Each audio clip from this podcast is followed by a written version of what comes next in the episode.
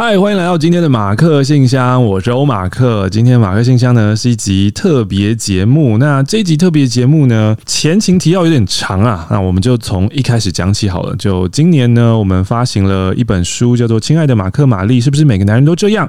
然后在发行的时候呢，出版社都会要冲那个预购量，然后要发什么亲签版，所以那时候我们签名签的非常非常多，手很酸，然后花了一整天去签，然后也希望这个呃一开始的预购呢，可以把买。气给冲起来，所以那一天呢，在呃预购的第一天晚上，我就在看自己的书有没有卖的很好，就发现哎。诶第一名不是我哎、欸，就 我就说啊，这这怎怎么会有一个叫做何雪凡的人，这位便当盒为什么 为什么他他他他的他那个书，然后就是预购都是在第一名，那太厉害了吧？然后那个时候呢，其实我也知道，呃，美乐蒂呢，他有在做 podcast，所以之前在 podcast 上面也一直有看到美乐蒂的广播间这个 podcast。那自己呢，因为是一个广播人，所以就想说，美乐蒂的广播间，美乐蒂是真的是广播人吗？那个时候很多很多的好奇去查。了美乐蒂，然后才发现美乐蒂不是广播人，美乐蒂一个是一个商人啊，然后美乐蒂是一个网红啊，是一个追踪数很多的人啊，所以就借由这一次，就是我们一起同年同月同日发书的这个契机，然后我想说，哇，老天应该是要告诉我去跟美乐蒂搭上友谊的桥梁，所以我就去他的粉砖下面说啊，美乐蒂你也发书了，我在排行榜上面看到，然后希望就是我们有机会可以 feature 一下，然后才开始有这一次的计划跟进行，然后中间又卡。到了就是呃，我确诊，所以又延了几次这样子。我们今天要非常非常感谢，然后我终于来到了。今天的录音呢，不是在我的录音间，今天的录音呢是来到了美乐蒂的豪宅。掌声鼓励，欢迎美乐蒂！大家好，马克好，我是美乐蒂。赞赞赞赞赞！美乐蒂何雪凡。然后在书中呢，因为美乐蒂发的这本书叫做《乘风破浪的蛋黄酥》，里面呢也是从你小时候开始讲起。然后像我自己要讲我自己的时候，可能就会从十八岁开始，我进入电台开始讲起嘛。嗯、那美乐蒂也是差不多从那个时候讲说自己呃求学。华冈艺校念一下，然后不念了，转学，半途而废。然后大学的时候很认真的要赚钱，对，呃，所以身为一个读者哦，在看的时候就会有一种呃违和感，因为现在我们看到跟网络上查到都会觉得哦。美乐蒂是爱康卫生棉的执行长，然后爱康这个品牌感觉也越来越发展越好。现在我们去什么康师美屈臣氏都可以看到了，然后大家可能也都会用到，而且你们有自己的蛮独特的一个 niche，就是本来的凉感，然后现在也要做呃一般的跟呃大家一样的，就是有很多很多的品牌线这样子。对，这个就是一个有钱人呐、啊。然后他不要乱讲。他大学的时候说他很努力的一直在 很努力赚钱，然后。打工到底你你是有穷苦过是不是？哦，对啊，因为我们那个时候在创业的时候，一开始是准备了三百万，然后很多人都以为三百万很多，嗯、可是其实有创过业就知道三百万烧一下就没了啦，转眼就没了。买第一批货买完就没有钱了，嗯、然后东西又卖不出去，嗯、所以我那时候很紧张很焦虑啊，因为我又在念书嘛，嗯、那我在外县市念书，我就一定会有基本开销，嗯、我要房租啊，然后吃饭要钱或是干嘛的，所以我那时候连。读书我都觉得很有罪恶感哦，就是已经不是学生是你的本业，是你要把你的创业的东西给弄好。对，哦，那因为我们的我的情况比较特别，是呃，很多人都以为我是二代，然后我觉得我的情况比较少见。我是你可以说我是一代，也可以说我是二代，因为跟爸爸一起创业的例子比较少见。对，一点五代，对，可以这样讲。所以我那个时候在念大学的时候，呃，我真的会有一种感觉，觉得公司现在家里就是没有钱的。嗯，我们那时候。哎、欸，你知道我是在那个时候才学到一件事情，就是你要看一个人他们家的日子过得好不好，你去看他们家的冰箱。哦，你说冰箱有没有食物吗？对，我们家那时候打开冰箱是。什么东西都没有的，完蛋了！我现在过着一个穷人的生活，我的冰箱里面没有食物，不行不行啦！你这种应该是因为特别有钱，每天都叫外送，好不好？不，我有另外一个想法，就是也是从那种人家的书上面看到的，就是冰箱啊塞满东西，有可能是一种呃囤积心态，因为就害怕哪一天什么没东西吃了。对。但我想说，不对不对不对，那个台北是寸土寸金，我应该要把空间都留给更有价值的事物。我。冰箱要什么东西，我去便利商店拿就好。哦，所以我冰箱就比较不想放东西，而且我家冰箱超级小。OK，所以在大学期间有经过一段就是为钱烦恼、为钱忙的时期。然后那个时候你做过些什么样的事情？哦，我那个时候因为我是大学日校生，嗯。但是我觉得你花时间坐在教室里面是很奢侈的事。嗯，我现在回想起来觉得很后悔啦。如果时间真的，如果时间重来一遍的话，我真的会好好念书。你真的吗？我真的会，真的吗？而且不是只从大学时候，我觉得我从国小就得好好认真念书。对，可是那个时候真的，我白天呃，我几乎都没有去学校上课。然后，哎，对，其实我现在回想，我到底怎么毕业的，嗯、我觉得也蛮神奇。嗯、但是我那个时候，我的一整个礼拜的日程是这样，就是我周末的时候是去当婚礼摄影师。OK，对，那因为结婚大部分都是在六日，所以呢，我就是六日。几乎都在外面拍照，嗯、然后到一到五的时候，我白天是去食品工厂当业务。哦，对，就是真正的社会人士做的工作啦，嗯、这样子。嗯嗯、但那个工作我没有做的很长，因为后来我做没有多久，那个老板就把我叫过去，他就说：“我觉得你身为学生，以后你，你应该要好好念书，你以后多的是机会赚钱跟工作，你还是离开吧。”这样子，所以我那个工作就是没有做很久。不过真的有一段时间是我白天的时候呢，我就是在食品工厂当业务嘛。嗯、我下了班以后，下午六点到。到晚上九点，我是去中介打工的，哦、就是打开发电话，然后带看房子。嗯，对，有成交的话呢，就会有佣金这样子。好赞哦！对，然后晚上九点回到家开始修图，嗯嗯，修六日去拍婚礼的图，嗯嗯，就这样一整天一整天，就是一到日的日程是这样，超级辛苦。然后这这么多的工作也是完全不同种类的工作。嗯、那在婚摄的时候，你本来是一个会摄影的人吗？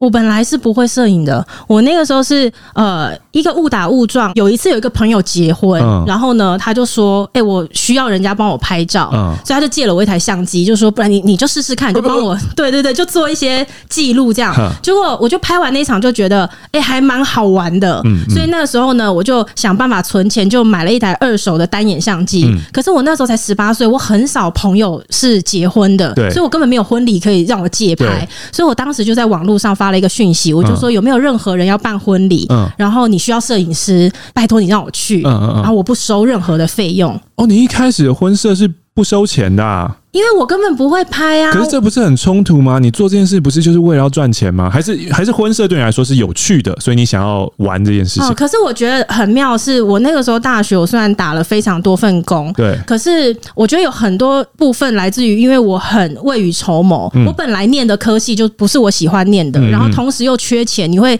双倍的紧张，不知道你未来怎么办。所以我一边想要找钱赚，可是我一边也会希望可以培养未来的出路，对，培养一些。技能，OK，对，所以那个时候我在做摄影的时候，我总觉得如果我要把这个东西做好，我就需要有比较多的实战经验。可是我一定要有婚礼拍，嗯嗯，所以我只能拜托那些办婚礼的人，愿意让我让一个一个陌生人，然后出现在你的婚礼拍，我就很感谢了。所以我那时候前面是拍了很多场，就是没有收费的，然后再开始练。然后到我觉得，哎，好像可以收一点点钱，嗯，我可能就从哎一千二，嗯，然后三千六，六千，然后慢慢慢慢收上去，这样。最多你有收到多少钱过？你最后喊价喊到多少？我一共拍了四年，我到最后一场的时候，我的开价我记得是两万六一天。哦，哎，这个 就算在十五年之后看这个也差不多是这个钱哦，对不对？对，现在还是差不多这个钱啊，就三万块。我的第一桶金是在大学毕业的时候就赚到了。哦，是靠婚社，然后。啊，当然还有其他的工作，其他，因为中间其实还有什么补习班的助理，我也在街边卖过笔哦。对，然后还有卖什么？你不会是爱心笔吧？你是诈骗那一种吗？我得讲，等下这个这个我得讲，好像真的是爱心笔，真的假的？但是你听我说，因为当时那个爱心笔是我们的同学在卖，然后那时候我就问他说，为什么你们周末的时候就是都在卖，都在车站附近卖那个是什么东西？然后我当时看的时候，我看着看着，我就跟他说，哎，你让我卖卖看。可是因为其实我记得我好像只有去过一两天，因为我周末都要拍婚礼嘛，我是一两次就是没有没有案子的时候，我就拜托他。让我试试看，可是其实我也没有拿钱。我那时候想法也很简单，我就觉得，哎、欸，去搭讪陌生人，然后跟陌生人讲话，好像可以训练你的勇气。跟我那时候选去做中介是一样的，就是我那时候去做做中介，我也是希望可以呃练习打开发电话。嗯嗯，对，跟陌生人对话，就是我那时候很焦虑啦。嗯、我一直觉得说我很怕我没有一技之长。哦、对，所以我现在回想，我其实那时候做了很多，就是虽然我很需要钱，嗯、可是我也做了很多不是那么计较收入金额的事情，嗯，是为了自己的发展跟成长的事情。对，很厉害耶！那做房仲这件事情，你有真的卖出房子吗？没有，我们我租我去的那个是租屋的，他是只做租屋的。嗯嗯嗯，所以就带看，然后说可以租，然后因为租屋我们通常都要有一个月或一个半月给房仲嘛，然后你再跟公司拆这样子。对，OK，没错。所以那个时候你做了很多的工作，然后也有业务性质的工作，婚礼摄影的工作，然后食品厂的工作，哎、欸，还有学生哦，还有学生身份哦。同时是一个创业家哦，有这么这么多的身份哦。然后其实今天呢，就是访问 Melody 呢，原本我带着是一个啊，我要参见前辈，不管是在呃创业界来说，商业上来说，或者呢是在自媒体的经营上来说，不敢不敢。结果 Melody 一开始跟我说。我我我不不要谈爱康好吗？我我我我我我不想要谈爱康，就是 这个这个商业东西，我觉得我讲不好。然后我就说好，那没关系，我们先不要录。然后不要录的时候，我们就来讲。就他给我讲的个头头是道啊，他从头到尾讲的很好啊，不愿意。后来我就问说，那到底为什么不想讲？因为现在在我们的录音空间当中，呃，爱康的伙伴也在，爱康的工作同仁，他是非常希望，就是你看马克信箱有这么多的女性听众，爱康卫生棉是不是要卖给女生？为什么你不在马克信箱好好的讲爱康，美乐就说：“嗯，我真的不，我哪有像你？”你太夸张！你有什么阴影魔障？你好好说说，就是为什么你不太希望在比如说呃自媒体啊，或是利用其他的呃宣传去讲你自己的品牌？因为我本来在写自媒体的时候，我的目的就不是为了要宣传自己的公司啊，嗯嗯、那也都是误打误撞。嗯，对，这讲起来真的很羞愧。你确定要我讲？我一开始是，我一开始是先写粉砖，然后那时候因为我非常的想要减肥，嗯、然后我就每天都。去运动，我每天那时候一天跑步，我可以跑八公里。等一下，等一下，在这边我先打断一下，你。从第一天就跑八公里吗？没有，我当然是一路练上去了。Okay, okay. 对，到后来我就是都是平均一天是八公里。但是我每天在跑步的时候，我都一直在想说不对，因为有在跑步的人，你一定都会上网去查别人的跑步的心得，跟跑步到底要怎么训练。嗯、可是我永远查到都是一些很正面的。对，还有一些网站直接叫做什么跑步笔记，有没有教你怎么跑更快、跑更正确这样子？对，然后大家都好像可以从跑步当中体悟到人生。对对，对，然后好像会看到一个不一样的世界。可是我怎么跑都没有，我都觉得我。人生越跑越黑暗，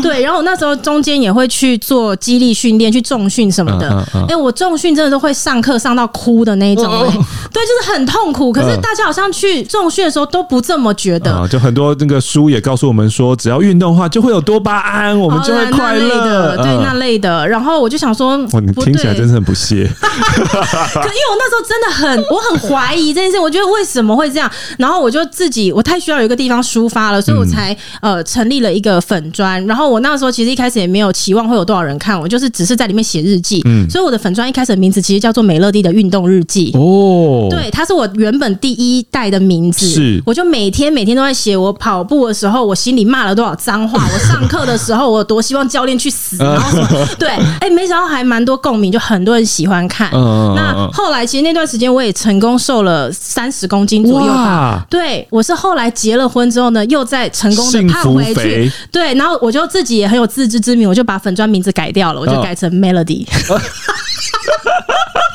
哎、欸，那时候瘦了三十公斤是一个很厉害的成就，你花了多久？哎、欸，两年左右吧。然后两年是靠着运动，然后应该也是搭配饮食嘛，对不对？对，重训。然后那个时候的减肥有个契机吗？我那个时候非常的想要嫁给五月天的怪兽。哈，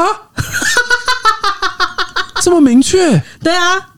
哎、欸，你知道吗？因为我小时候，我真的是五月天是一九九九年出道的嘛，我在那一年就喜欢他们了。OK，然后你知道我人生第一场演唱会也是去看五月天的，什么十万青年十万军，十万青年站出来。然后那个时候是那一年的暑假，我才刚学会游泳，然后我爸爸教我的。嗯、那时候在那个泳池里面，我终于学会怎么游，可是我怎么样都不会换气。OK，然后我爸就跟我讲说：“你今年暑假结束以前，你一定要从这边用换气的方式游到对面去。嗯”我说：“我真的做不到。”然后有一天我就跟他说：“爸爸，我很想要去看五月天的演唱会。”他那时候想说：“反正我一定做不到。”他就跟我说：“你如果对你如果可以从这边换气的方式游到对面，我就让你去看那演唱会。”哦，我很快就学会了。哇！你看我有多么爱怪兽，我真的很喜欢他哎、欸！一直到现在都还是吗？呃，自从他结婚之后，我就不再爱他。Oh. 对，可是我以前好爱他哦，而且我爱他爱到就是他们的签唱会啊，我都会去看。而且在我心里面呢，我一直都觉得有一件事情让我，我觉得我不应该犯这样的失误。Oh, 什么什么什么？有一次五月天办签唱会的时候下大雨在新竹的影像博物馆那边办的.然后下大雨，然后那时候我又是一个四眼田鸡，我就挂着眼镜，所以他们。那时候，呃，在签名的时候，在那个骑楼底下，大家排队嘛。可是因为下雨，你知道戴眼镜的人下雨的时候，你就会眼镜都是雾气。所以我那时候就想说，我排了这么久的队，我见到怪兽，我一定要跟他说我爱你。OK，对。结果你知道，我那时候进去的时候，我给阿信签名的时候，因为我那个眼镜看不清楚，我以为他是怪兽。哦，所以在握他手的当下，我就说怪兽，我真的很爱你。哦，然后就后来一看，呃。干嘛了？就是阿信，我没有想要对他说我爱你。但是你有讲怪兽，我真的很爱你。对，怪兽，我真的很爱你。所以你握了阿信的手，然后对他说：“怪兽，我真的很爱你。”那他们也没有其他反应。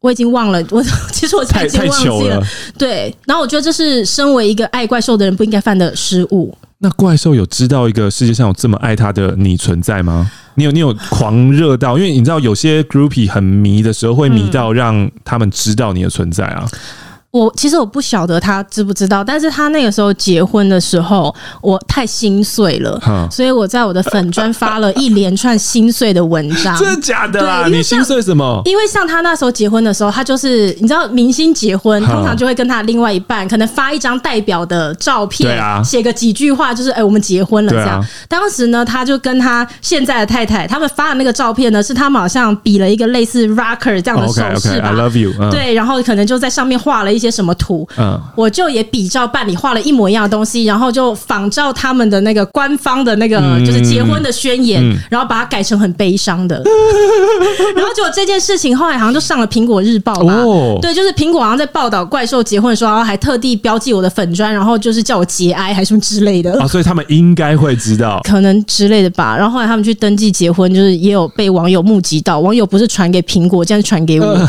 然后我又崩溃了一次，然后又上了报纸。哦，所以我不知道他晓不晓得，就是有这么疯狂的人。那这一段对怪兽的爱恋，就是你的老公知道吗？他知道，他应该也不会说什么，因为就是反正在怪兽结婚后的半年以后。我遇到我老公，我就觉得好，算了，就结婚吧。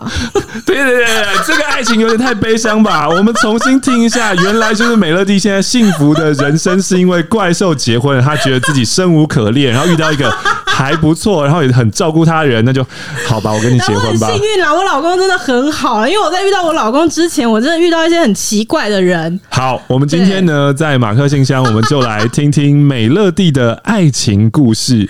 我们刚刚已经听到了他从小到大。了嘛，对不对？他很认真的打工，然后大学的时候创业，然后做了很多的工作，同时呢，也很努力的去精进自己的技术，然后不管是摄影，这是一个能力，然后还有业务跟人交往的能力，都非常非常厉害。但是呢，在爱情方面呢？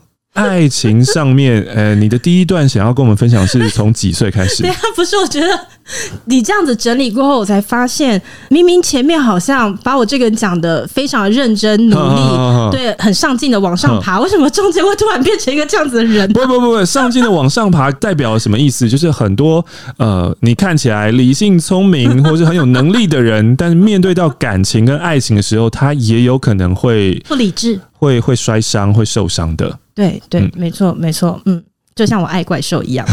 你今天的第一段要跟我们分享是几岁的时候的爱情故事呢？哇，我初恋，嗯，我初恋是十六七岁的那个时候。OK，对，然后我初恋就遇到劈腿。OK。对，可是那个没有在一起很久，那个大概半年吧。嗯，然后呃，我记得那时候好像是不知道是哎遇到寒假吗，还是遇到暑假，我忘记了。嗯，然后他去参加了一个类似呃夏令营那种东西，所以他在出发之前呢，他还呃跟我说，哎，我要去夏令营啊，几天呐、啊？然后几天后我就是回来之后再跟你联络啊什么的。嗯，但他回来之后就人间蒸发。嗯。就是再也联络不到人，可是因为其实我们是同一个学校的啦，嗯、所以就我还是可以找到他，但他就是完全不理我。嗯，然后我就在想说，天哪，我是做错了什么事情吗？嗯，所以呢，我们明明只在一起半年，但是我大概花了一年的时间在挽回他。OK，对，但我到了很久很久以后才知道说，啊，因为他去夏令营的时候认识了别的女生，哦、所以他在夏令营就马上就移情别恋了。对，然后这就是我的第一段感情。然后他也没有勇气直接告诉你说：“嗨，美乐蒂，我们分手。”或者“嗨，美乐蒂，我喜欢上别人。”呃，哎，好像有说分手，但是就是一个非常突然的，就是回来之后就说：“哎，我们分手吧。”然后就消失了。然后你不愿意接受这件事情？我不接受啊！那你为什么去一个夏令营回来之后你就这样子？然后那时候你又第一次谈恋爱啊，所以你也不知道到底是怎么一回事。是我到底我做错什么？然后每天都在听很悲情的歌，嗯，然后每天上课的时候就是啊，我没有认真上课，可能一部分也是这样。我就是完全没有办法上课，我上课都一直在课本上面写一些悲情的歌词。啊，你还记得那个时候的呃失恋之歌是哪几条吗？周杰伦的借口。OK，可能有用过一整本课本，写满了就是他的那那首歌的歌词。那后来呢？你是怎么样清醒，然后觉得算了啊，就这样？我后来就是一直尝试想办法再找其他的目标喜欢啊。哦，好好好好，那，那之后就是有新对象以后，这个旧对象就比较还好了。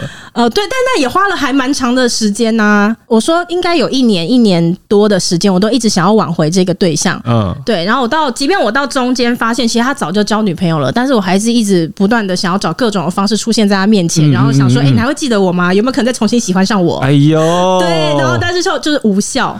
哦，那这一段呢，大家可以去听一下那个美乐蒂的广播间，然后呃，访问欧马克的那一集里面呢，美乐蒂的广播间有另外一位主持人，也是美乐蒂的好朋友，叫做老王。那一集呢，就讲了一个老王他遇到恐怖情人的故事。那其实呢，你听完了以后，就会觉得跟美乐蒂有八十七分像这样子。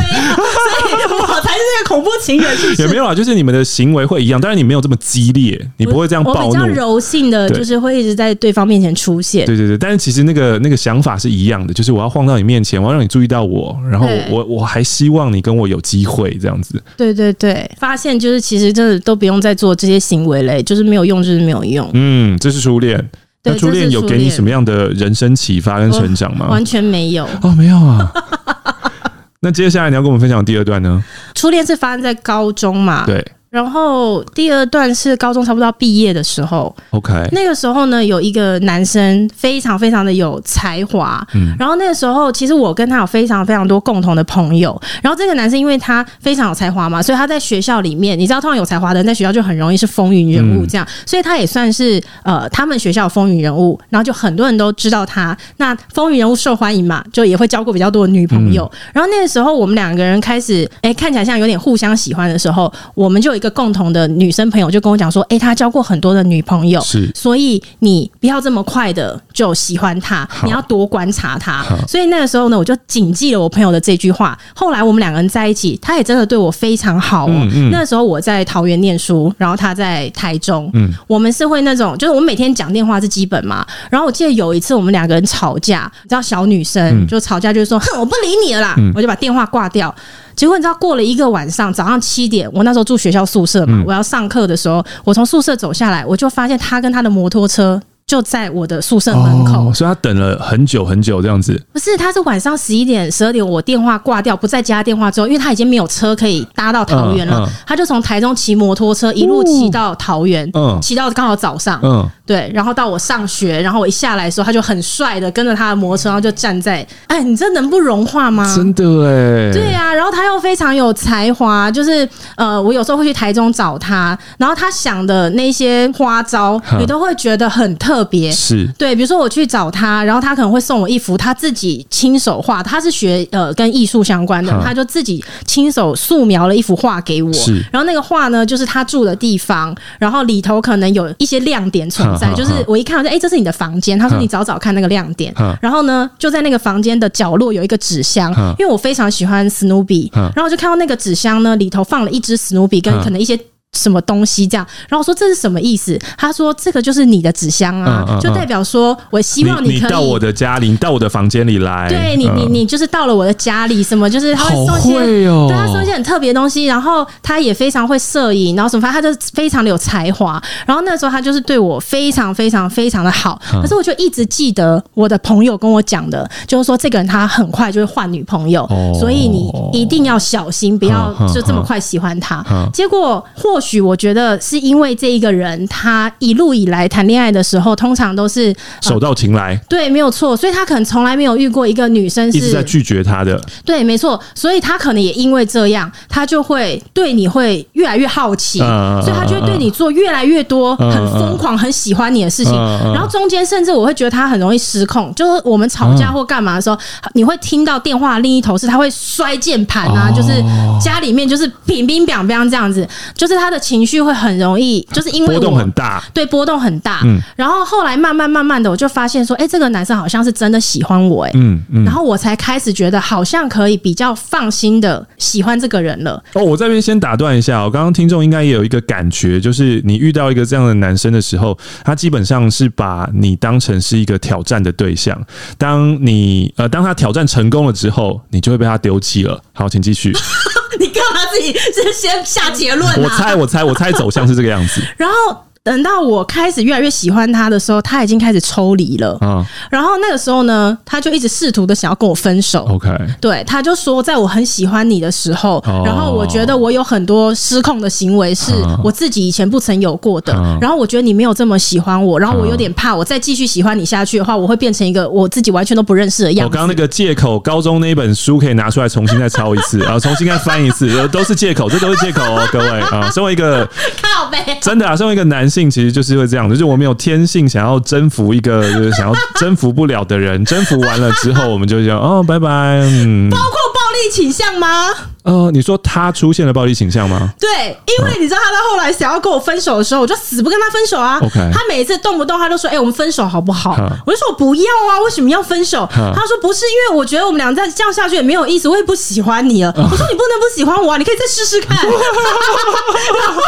然后，他就揍你嘛。那个时候，你知道有一次超扯，有一次我去台中找他玩，然后哎、欸，他那个时候真的他，因为他已经不喜欢你了，他是真的。可能真的是看我可怜还是怎么样，或者是真的甩不开我。有时候他也只能勉为其难的让我待在那。啊、那他有一次呢，就是他看着我，然后就莫名其妙的发脾气。哦，他说：“马克，你现在立刻给我滚！”哦、然后我就说：“哦，好。”然后我就好卑微，对我就到楼下去，我就叫了一台计程车。啊、然后那台计程车就来了，我就上车。我在一上车，那个轮子可能还没转几圈，他打电话来，他说：“马克，你在哪？”啊、我说：“我在楼下计程车上。啊”你为什么在计程车上？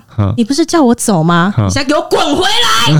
好，然后我就说：“哎，那个司机大哥，不好意思，麻烦那个你那个我要回去啊。”那还是一个单行道，那个司机大哥还得倒车，之后他倒车也很近呐。他倒车，我就下车，我上楼了。隔没有五分钟，他说：“你他妈给我滚！” 然后我就说：“哦，好，那那那那我我滚。”然后我又到了楼下去，我又叫了计程车来了同一台。我靠！然后结果这时候，哎，我还没上车哦，他又打来了。然后你在哪？我说我在楼下，你不是叫我滚吗？不要这样玩我吧！对，他说你给我滚上来。嗯、然后那个司机大哥还说：“哎、欸，小姐，那车是你叫的吗？”我说：“呃，不是。”骗司机大哥是不要这样玩司机大哥啊！对，他那个时候就是他会出现很多就是情绪是无法控制的，嗯、然后他找各种我的麻烦就对了。嗯、他不喜欢我了，然后甩不开我就找我各种麻烦。嗯、那。最夸张的一次是有一次，那时候在新竹，其实我们都新竹人。嗯、那因为他在台中念书，有一年的寒假，那因为他的摩托车放在台中，所以他在新竹没有任何交通工具。嗯、那有一天呢，他就打电话给我，他就说：“哎、欸，我现在跟我朋友在外面，嗯、那等一下你方不方便，就是载我一趟，载他回家的意思。”我说：“哦，好啊，没有问题啊。那约什么时候？”那他就跟我讲我们在哪里会合。嗯、那我就我就看了一下，哎、欸，我从这个地方过去集合地点大概要七分钟。嗯、我就说好，我们七分钟后见。嗯、我就马上骑着摩托车到那个集合地点，接着呢，他就来了。嗯，他一来，那我就把车换给他骑嘛。嗯、他一上车就问我说：“你刚刚去哪？”哦，我说：“嗯，我刚刚就原本我在跟我朋友吃饭，嗯、他打来我就马上离开。我也是一个很见色忘友的人，这样。嗯、对我就我说我就从刚刚吃饭那餐厅过来。他说：“我再问你一次，你刚刚去哪？”嗯、我说：“我我从那里过来啊。”他的音量就越来越大声。他说：“我再问你一次，你到底去哪？” 我说：“我我我就从那里来嘛。”这时候他就开始骑车，他骑在我们的新竹的金国路上，就是金国路呢是一条车非常非常多的一个大马路。然后呢，他好像问到我不知道第几次，最后一次呢，他就是用吼的声音呢。他说：“我问你最后一次，你到底去哪？”我就说：“我我真的就是从刚刚那里过来嘛。”就在我讲完的那个瞬间，哎、欸，我们车速原本它是骑着有一定的速度的，是他马上是急刹的，哇他一急刹它就直接往旁边跳车了。然后呢？你知道通常那个骑士一跳车，这整台车包括后面的乘客，你不是往前飞吗？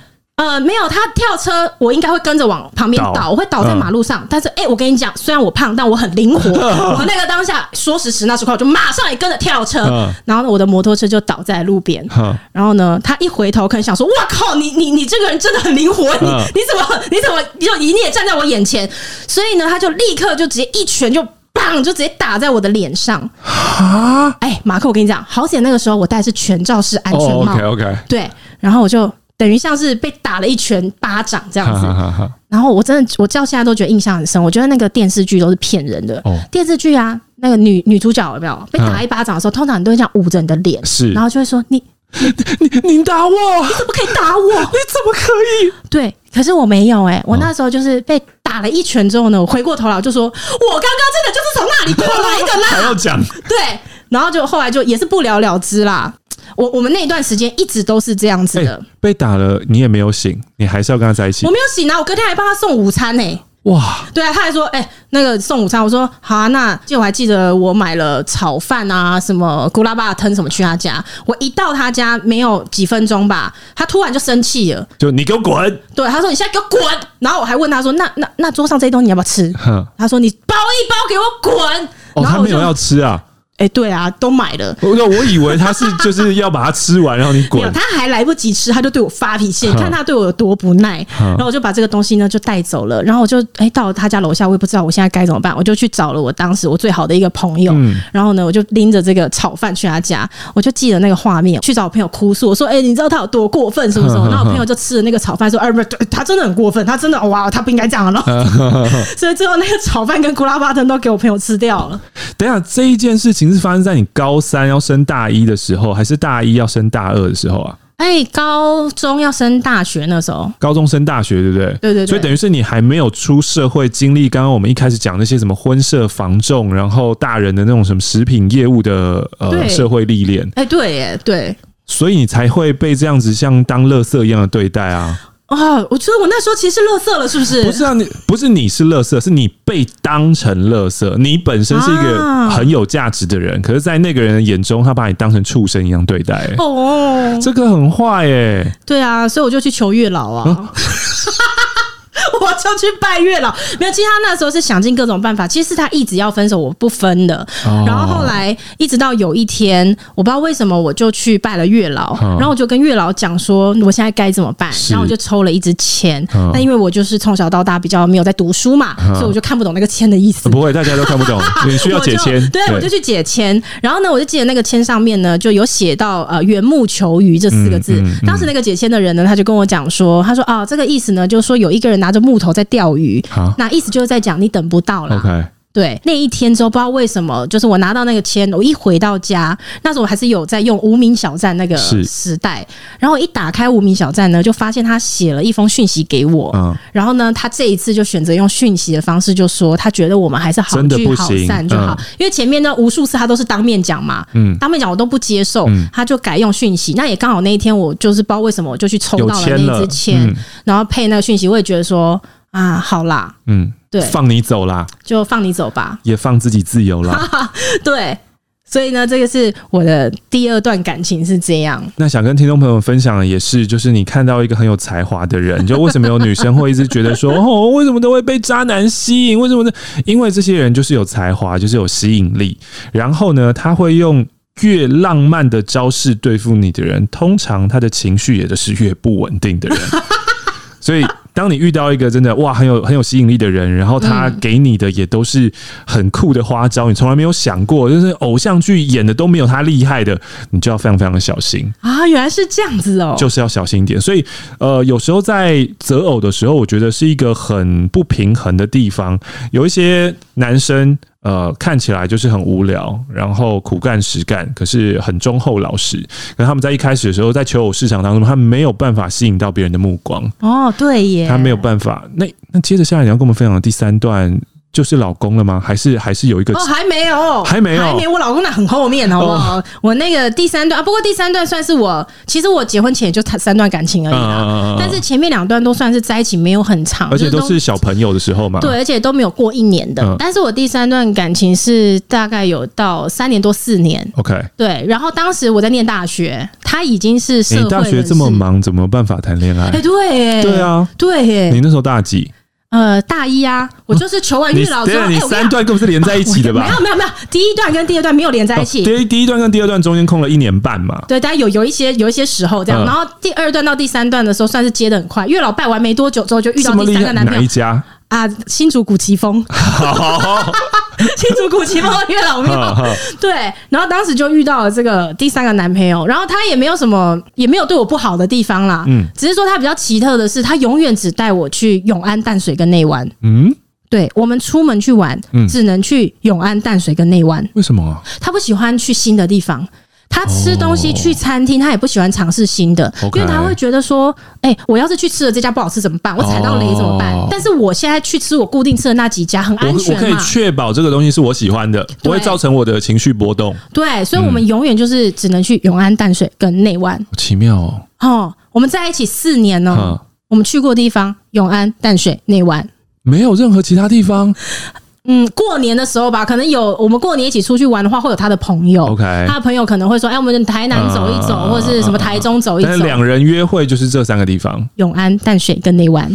那最后为什么会分开？也是因为永安、淡水跟内湾。就你受不了，你觉得太无聊，是不是？因为 那个时候我们在一起到哎、欸，我们第四年了吧？嗯，然后那时候我也已经毕业了，嗯、然后我就回回来新竹。嗯、那因为他本来就是桃园人，所以我们从住的很近，然后就变成隔了一个县市。嗯、那也有一段时间没有见面。那终于呢，就我回来新竹没多久之后，我们要再约见面的时候，我就说：“哎、欸，我们这次出游要去哪？可以不要再去永安淡水内湾了嘛？”嗯、然后他说：“好啊，那你想去哪？”嗯、那我说：“如果你会排斥去新的地方，我们也不用去太远，嗯、我们从大溪开始也可以。” OK，桃园对，然后他就说好啊，没问题。那我就很开心，就在等待要见面的那天到来。然后要见面的那一天，我要出发前，我就打电话给他，我说：“哎，我现在要出门喽。”他说：“哎，那个有件事跟你讲一下。”这样？嗯，你觉得我们去永安好不好？我不好啊！我说不要再去永安，为什么？他说那还是淡水。不要啊！我就说不要，不是讲好大溪了吗？他说我现在不想去大溪啊，还是不然就我我我去新竹，我们去内湾。我说：“我求求你不要好不好？”好扯哦。对，然后我们就大吵了一架。之后他就跟我说：“你现在也可以不用来了，你来我也不会也不想见你，我也不会下楼了。”对。然后我们两个人的感情四年的就在这一个一次大吵就结束了。但这一次你就没有想要再苦苦哀求他，因为这一次是你比较想要分手，对不对？哎，我记得其实那个时候好像是我们两个人电话挂了之后呢，就有一段时间没有联络嘛。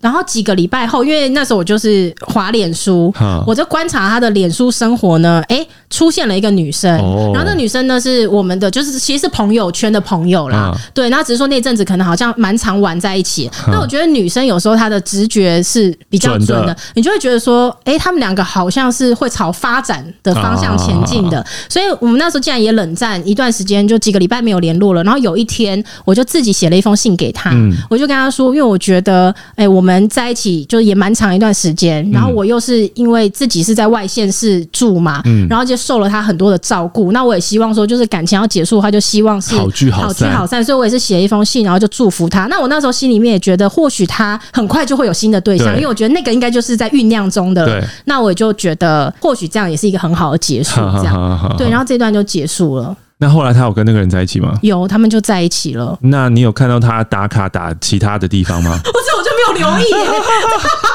会不会就是他？他还是去？对，他如果跟别人在一起，然后都没有去永安淡水跟内湾的话，我会气死哎。因为我自己的身旁朋友的经验是这样子，就是有很多男生跟一个女生在一起很久的时候，一个女生她一直要求他，譬如说，哎，我们一起 PO Facebook 的照片好不好？或者是在 Instagram 上面的线动好不好？然后这个男生就会说不行，不要，我不喜欢让别人看我的生活。然后最后吵吵吵吵，然后分手了以后，他瞬间交下面一个女朋友，然后马上在社群上面就会晒恩爱。哎，对，很多是这个样子。可是这个到底什么心态？为什么？呃，我自己觉得啦，是是吸引力的问题，欸。哎，哦，有些人愿意让你这么做，有些人你不愿意。对，就是他会吃死你。哦，你对他来说就是你是一个被他压制的对象，所以他就只愿意带我去永安淡水跟内湾。对对，可是如果那个新的对象对他来说是一个非常非常新鲜的人，他愿意把自己交付给他，然后那个新鲜人就说：“那我们去美国旧金山，他说不定也说好。”我会气死，我会气死！我跟他分手之后到现在，我看十来年了，我没有再去过永安淡水跟内湾，心理阴影的面积太大。想再去这三个地方，我去够了，好可怕、哦，这太可怕，我不会再去这三个地方。那刚刚说到在结婚前，其实就这三段，这三段其实就是在大学期间，然后从大学毕业之后。你就一片空白了嘛，就是万年单身这样子。对，所以我其实，在看你的书的时候，我就心里想说，我真的太晚认识你了。呃、我如果早一点认识你，尤其是在第二任那个男朋友那时候的话呢，你要小心哦，你的信箱是会被我轰炸的，你的信箱会塞满我的信，一日百封。那中间空白的时间，你有很认真的在追男仔？嗯，对对对，有吗？有啊。我那时候真的，我只要看到喜欢的人，我就会想尽办法追他、欸。哎、嗯嗯嗯，像如果我遇到那种运动健将，嗯，然后那时候是我是几乎不运动的嘛，嗯、我就会装了一副。我很懂运动，然后我有遇到有一个玩乐团的弹贝斯的，我根本就不懂贝斯，因为毕竟五月天我喜欢的是吉他手嘛，我根本不懂贝斯啊。然后他又喜欢一些什么什么英国那种比较独立乐团的东西，我就说哎、欸，我知道哎、欸。然后一边那时候还是聊那种什么 MSN 那种那种年代，我就一边跟他聊 MSN，一边查，立刻查说那个到底是什么东西，那到底是什么，一直想要跟对方有话题聊啊。对，但是我都就是没有追成功。你真的是太晚认识我。那如果我早点认识你的话，你可以怎么救我？因为这个东西啊，就代表了你其实，在一开始认识对方的时候，你就把自己放在一个比较低的位置，你一直想办法去迎合对方。哦、嗯，就是别人讲了什么，你就说啊、哦，对对对，我也是。然后就其实自己不懂，你还要装懂，然后去查。那这个东西，呃，很快的，我就会知道说，我们都是动物哦，人都是动物。我们把它想成我们跟狗一样，或者我们跟猴子一样好了。所以今天呢，我跟你相处，我就秀出了一个。你对我来说，你是会臣服于我的。哦，从此以后，我就在你的上面，这个翻转不了。哎、欸，所以人家讲说，一段感情的开始，一旦奠定它的模式之后，嗯、基本上是很难再改变的，很难，非常非常难。对，除非有什么超级重大事件，不然真的太难了。OK，希望我老公不要听到这一集，我不会告诉他我来上你的节目。可是现在呢？现在跟老公的相处，你是不是就已经翻转？你是在上面的那个，对不对？哪有人自己这样讲啊？因为我在看书的时候，感觉起来好像比较像这个样子。哎，我可是我老实讲，我觉得这是有可能的。嗯，因为我以前喜欢的那些男生呢，我都是有目的性的靠近他们。OK，唯有我老公是我当时觉得说，哎，这应该不是有机会发展的对象。嗯，对。然后，所以我那时候完全是做自己的方式在跟他相处的。嗯嗯嗯。因为以前我喜欢的那些男生，我就会对他们献殷勤嘛，你就会想要变成他们的形状，就他喜欢什么样的人，我就要变成那样的人去迎合他。对，嗯，所以我我觉得我还蛮幸运的，是我后来遇到我老公的时候，我本来就是那个样子，他也能接受那个样子，所以就还到现在，像这样这么多年下来，我会觉得好险，后来是遇到他，太好了。这个就是《亲爱的马克·马利》这本书在讲的，就是我们不需要为了人去迎合自己，我们需要是了解自己，然后做自己。嗯，但是在这过程当中，《乘风破浪的蛋黄酥》里面，我看到了一件事情。嘿，你呢？刚刚有讲嘛？你念了一个大学科系，那个大学科系你超级不喜欢，就是幼保系，对吧？哦、对。然后呢，你也不喜欢小孩子，对，你也不想要小孩子，对。但是《乘风破浪的蛋黄酥》这本书呢，其实是在讲蛋黄酥就是美乐蒂的孩子，然后他乘风破浪，他要来到这个世界上。嗯，你想要有孩子了，这个是一个很大的，你是不是为了你的老公？你是不是改变了？哦，还是这个不是你为了你的老公，哦、是你自己改变的，是我自己改变的哦。对，然后我在书中也有提到说，我甚至没有办法解释这件事情，嗯，我只能把它推给。年纪还是什么原因？然后也我觉得也有可能是创业一路过程，你会遇到很多挫折，然后这些挫折会把你磨得更圆融，也会变得更柔软。所以你看待世界没有那么多以前那种很绝对的，我绝对不生孩子，我绝对不喜欢什么，我绝对不去做什么事。对，所以我到三十岁的时候开始。不生孩子的想法有动摇，嗯，对。然后，但因为我是一个非常不相信顺其自然的人，我觉得任何的事情都必须透过规划。是。然后，我觉得这有可能就是因为我从十几岁开始，从家里呃，我们一起创业，然后到家里没有钱，过很长的苦日子，我很习惯未雨绸缪。嗯。然后我也会觉得说，你必须要透过一步一步的规划，事情才能够做得好。那我也确实在很多次的规划当中体验到大大小小的成功经验，而且每次都是因为我有规划，所以最后水到渠成。对，嗯，对，所以我连看待生孩子这件事情，我也都会觉得没有什么叫顺其自然的。嗯，你要生孩子，你就要做准备，有目标，我们就要去努力。对，所以我也会想很远，我会觉得说，哦，如果我现在开始动念想要生孩子了，我也不能贸然去生，是，我也要去想到，呃，生孩子需要有多少的花费啊，嗯、然后呃，等到他真的开始去念书上学了，他的资源，他的什么什么，我就会想很远很远。其实这也没有这么好，就是我觉得呃，适可而止就好。等于说是两边嘛，就是我之前一直常常讲的，嗯、太顺其自然的人，其实应该要往那个有计划一点靠近，嗯、然后什么事情都要掌控住的人，太有计划性的人，要往顺其自然，go with the flow，就是我们。要中庸一点，对。嗯、可是我以前就比较机智，我就会觉得一定要规划好。是。然后当我身边很多做妈妈的朋友，然后他们听到说我准备要备孕了，嗯、他们最常就跟我讲的就是顺其自然。哦，最自然。然后每次听到我就一股火，嗯、我想说什么顺其自然？他们说生孩子只能顺其自然。嗯、我说那只是因为你们不知道怎么规划。那只是你们穷人的想法。有钱人我可以打东西，我可以努力的，我可以找医生。你那边乱讲。对，那反正后来经历了这一波之后呢，我觉得对啦，其实很多时候很多事情不一定要这么逼自己。对，嗯嗯嗯，有的时候呃顺其自然一点也不是坏事。对。对，然后在这本书当中呢，其实最主要的都是在讲呃整个备孕、受孕，还有在这个怀孕期间以及之后呢所受的身体上跟心灵上面的痛苦。嗯，身为一个读者，然后我看了以后都觉得好苦，好痛，我就觉得真的好苦好痛。然后，哎，我也不确定你。因为之前你说这是你第二次受访嘛，嗯、你上次在鸡来树，鸡来树应该也是一个很欢乐的访问场景，对不对？哦，对，但是他们都哭成一团。就最后在讲 蛋黄酥这一段的时候，最后哭成一团。他们从开始就在哭了。真的吗？为什么？我不知道，因为我原本因为我没有去上过别人的节目，鸡来树那时候是第一次，然后像你的节目也不过才第二次。嗯、我那时候就满心的期待，嗯、因为我就想说，哇，我自己主持我自己的节目，我主持的好累哦，因为我觉得我不是专业主持人，主持真的很辛苦。嗯、然后去上别人节目的时候呢，原本觉得可以不用再控制，对啊，任何事。嗯嗯，结果那时候在吉来苏那边录音的时候，一录下去我就发现完了，我要控全场了，因为一下这个哭了，这个不哭之后换下一个哭了。可是他们在讲什么？你们在讲什么？为什么他一直在哭？呃，就在讲我这个怀孕的这个历程啊。嗯、对，因为我的孩子是到十六周的时候就呃提早破水，然后他就引产了。嗯、对，然后所以这个节目从一开始他们就在哭成一团，嗯、然后好像只有我全程没有哭。因为这一件事情其实才发生了一年，然后在快一年，对，在书中啊还不到一年，还不到一年，对，在书中也是可以看到你整个的心路历程，然后呃很真实的。我前一阵子才在马克先生分享，然后就说呃有一个来信说他没有办法好好的祝福别人，就是他的祝福不是呃生孩子这件事，是他跟他的朋友一起去申请一个工作，嗯，然后他觉得他的朋友比较不行，他还帮他朋友改履历，就最后是他的朋友录取了，他没有。哦所以他没有办法发自内心的去恭喜那个朋友，然后那个时候我就想到，因为我才刚看完这本书，然后我就提美乐蒂在讲说，呃，其实也是你看有一阵子看到你的朋友们，然后有小孩，然后跟你同期开始受孕的，然后小孩生出来，也没有办法好好的去恭喜别人。我觉得这个是一个人之常情，然后不用去逼迫自己说不行，我要当一个好人，我就一定要。祝福人家，不然我不祝福，好像我这个人心很坏。对啊，对，但是其实应该要把自己的情绪跟心情放在前面一点的位置。就是如果你真的说不出来，就没有关系。我觉得可以允许自己有这样子的情绪，因为你本来不是这样的人嘛。就是你看到别人怀孕的时候，你可以很大方去祝福别人，就突然之间你变成一个你自己都不认识的样子了。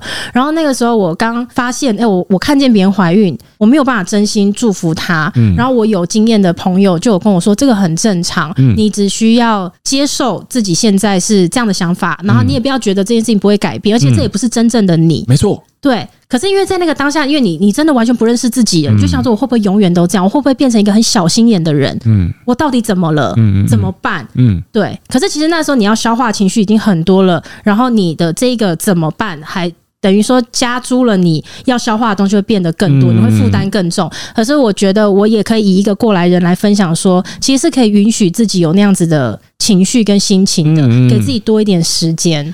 所以那个时候呢，就是写了这一本书，然后呃，之前可能有很多出版社然后邀约说，哎，你写一个，譬如说今天为什么我在马克信箱跟美乐蒂聊天，可能也是想说，美乐蒂是一个成功人士，你怎么成功的啊？分享这些东西，商业思维，然后怎么样创业，应该有很多的这种的邀约，可是最后你都没有答应，反而最后答应的是你的呃心态上面备孕的准备，然后呃失去孩子，然后在很快的时间内写出了这本七万多字的书。呃，你自己觉得你现在已经过了这个阶段了吗？嗯，我觉得有些事情啊。我很难回答过了还是不过，嗯、对。但是我学会的事情是我可以接受它就是生命的一部分，嗯、因为有时候有一些伤痛发生的时候，你会一直等待那个时间过去，嗯、你会一直问自己说：现在是过了吗？对，我会好起来吗？我真的会好起来吗？对。可是我后来我的一个学习是，不一定要追求好起来。哦。有的时候，呃，你可以跟他共存，也没有不好。反而你越想要去抵抗他的话呢，你会感觉那个悲伤的感觉是更强烈的。可是当你接受跟他共存，我觉得我好得更快。嗯，这就是用物理来说，可能就是作用力就会有反作用力。嗯，我越想要。抵抗这个痛苦跟伤心的感觉，它反而给我的反噬会越大。所以刚刚美乐蒂讲的这一段是一个过来人，我觉得过来人比呃一个没有经历过伤痛的人一直在一边讲大道理。我说我啦，就是会有更多更多的呃说服力，因为过来人是真的经历过那个悲伤的呃五阶段或七阶段，然后你真的经历过，然后告诉我们说要臣服，然后这个伤，大家说的情伤或是失去亲人的伤痛，都比不上自己。呃，对美乐蒂来说，这个也是失去亲人，嗯，但是这个亲人是。我曾经在我的体内，而且跟我共呃，我很努力的把他邀请到我的身体里，然后他在我身体里面待了一段时间，可是他又离开我。我觉得这个是更加的亲密跟跟很难受的事情。所以在马克信箱常常接到了很多听众，然后说啊，宠物离开了，然后呃，亲友离开了，爸爸妈妈、爷爷奶奶，然后在懊悔可能过去没有好好的陪伴啊，等等之类的，或者是感情上面的呃，男朋友女朋友离开了，然后这些情感上面的伤。痛，我觉得都可以借由刚刚美乐蒂讲的，或者在乘风破浪的凤呃凤梨酥，乘风破乘风破浪的蛋黄酥当中的这本书当中，可以得到一些慰藉。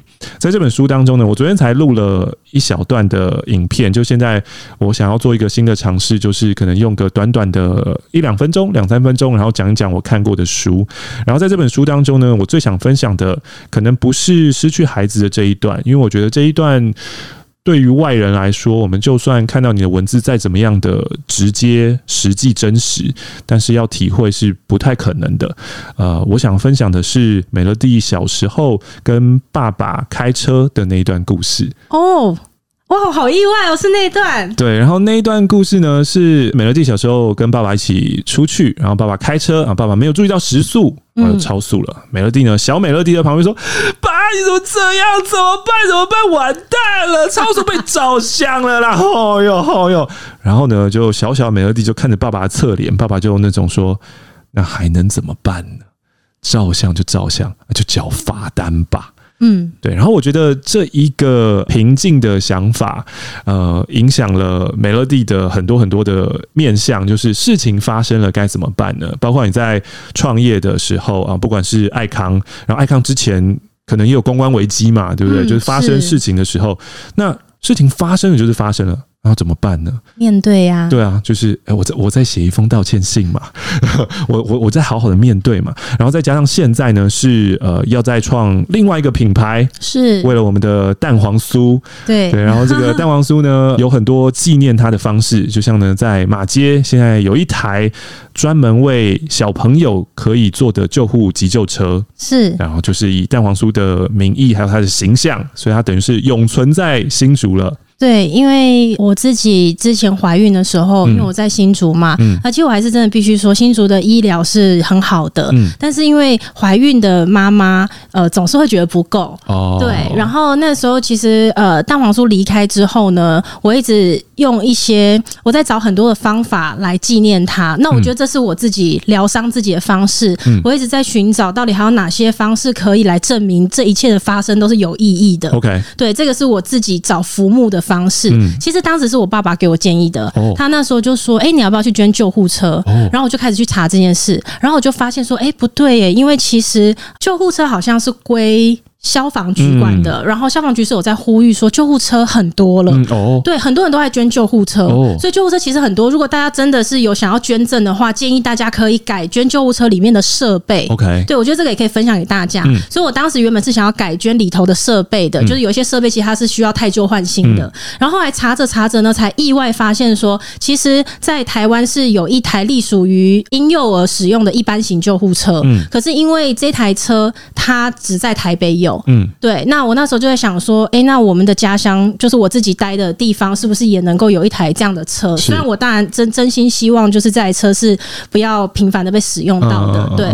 但是我就觉得，哎、欸，如果有的话，或许对地方的妈妈、产妇跟孩子，会是真的在急救的关键时刻，他可以多一分机会。嗯、对。然后，所以当时我就查了这些相关资料，然后也刚好新竹马街医院有刚要落成一间。儿童医院，嗯，那我也去确认了，就是这间医院的定位，它是不是有救这种急重症的状态的孩子，嗯，然后确定了，那我就想说，可以的话，我就来做这件事，这样。嗯，所以后来我们目前是捐了一台全台湾唯一一台隶属于儿童医院的加护型的救护车。哦，对，鼓掌。好，谢谢。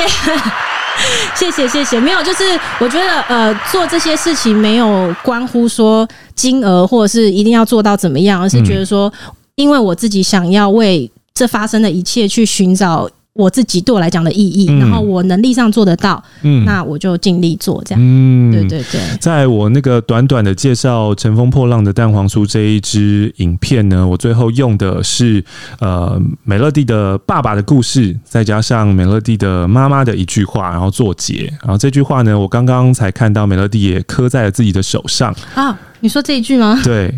人生如棋，落子无悔。没错，人生如棋，落子无悔。希望今天呢，收听马克信箱的大家可以接受到美乐蒂的正能量，从前面的疯狂，然后情绪很满意，然后到后面你发现他怎么样去呃面对这个世界，然后以及他爸爸妈妈给他的这一些，我觉得这是很棒的教养养分呢。然后也希望大家可以就是在面临到悲伤、情伤的时候，想想哎。欸要怎么样去面对这些事情，其实都是我们的选择。当然，我知道超级超级难，因为在情绪就是被淹没的时候，我再告诉你说，你知道现在的悲伤不是你。你要臣服，你有选择。那些其实，在很低谷的你来说，都是 bullshit。因为，因为，因为，其实我就觉得，我就是很难过。这个世界很烂，这个世界怎么会这个样子？为什么是我？然后会一直问说为什么？为什么？然后呃，怪自己，怪别人，怪整个世界。可是呃，要相信的是，这些东西都会过去的。然后不要让自己一直沉溺在这样的情绪当中。你要知道，呃，生命的最后尽头是一定有光的。今天我们要谢谢 Melody。谢谢，谢谢马克。